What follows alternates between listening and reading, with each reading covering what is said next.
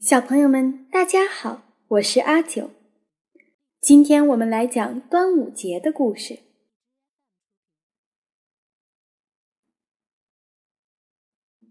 屈原，字元，名平，战国时期楚国人。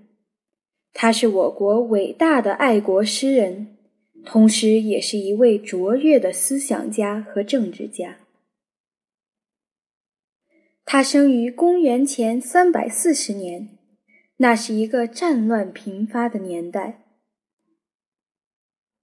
当时中国已由春秋时代的十二个诸侯兼并形成齐、楚、燕、赵、韩、魏、秦七国争霸的局面。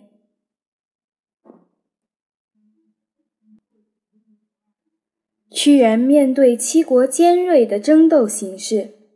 高瞻远瞩地向楚王提出了对外联齐抗秦、对内立志革新的奏议，以期由楚国完成统一中国的大业。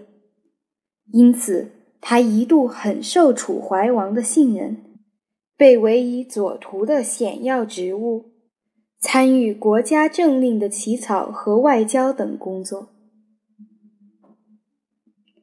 但是，楚王左右的令尹子交、上官大夫靳尚和南后郑袖等近臣贵族十分记恨屈原，反对他的主张。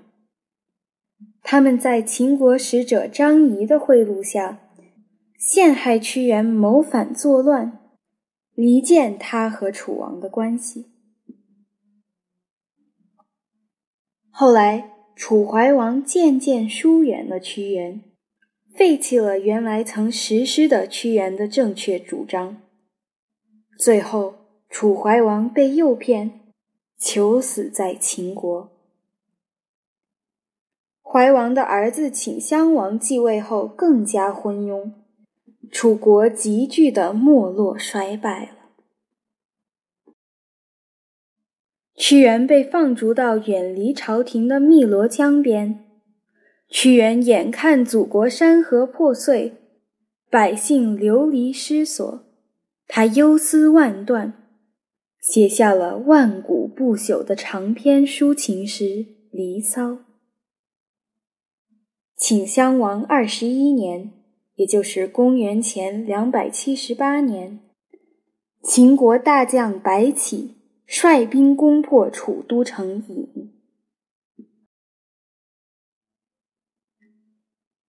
这时，屈原已是六十二岁的老人了，度过了二十多年的流浪生活，他对楚国的前途已感到绝望。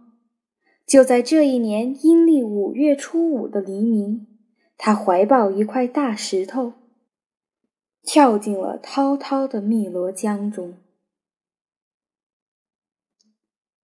屈原投江的消息传出后，楚国的百姓十分悲痛，男女老幼纷纷划船，从四面八方赶来打捞屈原的尸体。富人们担心大鱼和蛟龙会吃掉屈原的尸体，就把糯米包在竹叶里蒸熟，投到江里，免得他们伤害慷慨捐躯的诗人。从此以后，人们把每年的五月初五定为端午节。每逢这一天，家家户户吃粽子，河西之上划龙船，以此来表达对屈原的怀念和崇敬。这个风俗后来还传到了朝鲜、日本、越南和马来西亚。热爱祖国。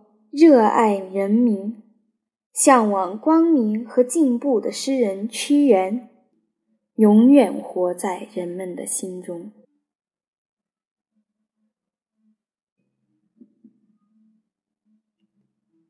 好了，小朋友们，今天就讲到这里。下个星期我们来讲一个开心一点的故事。下周见。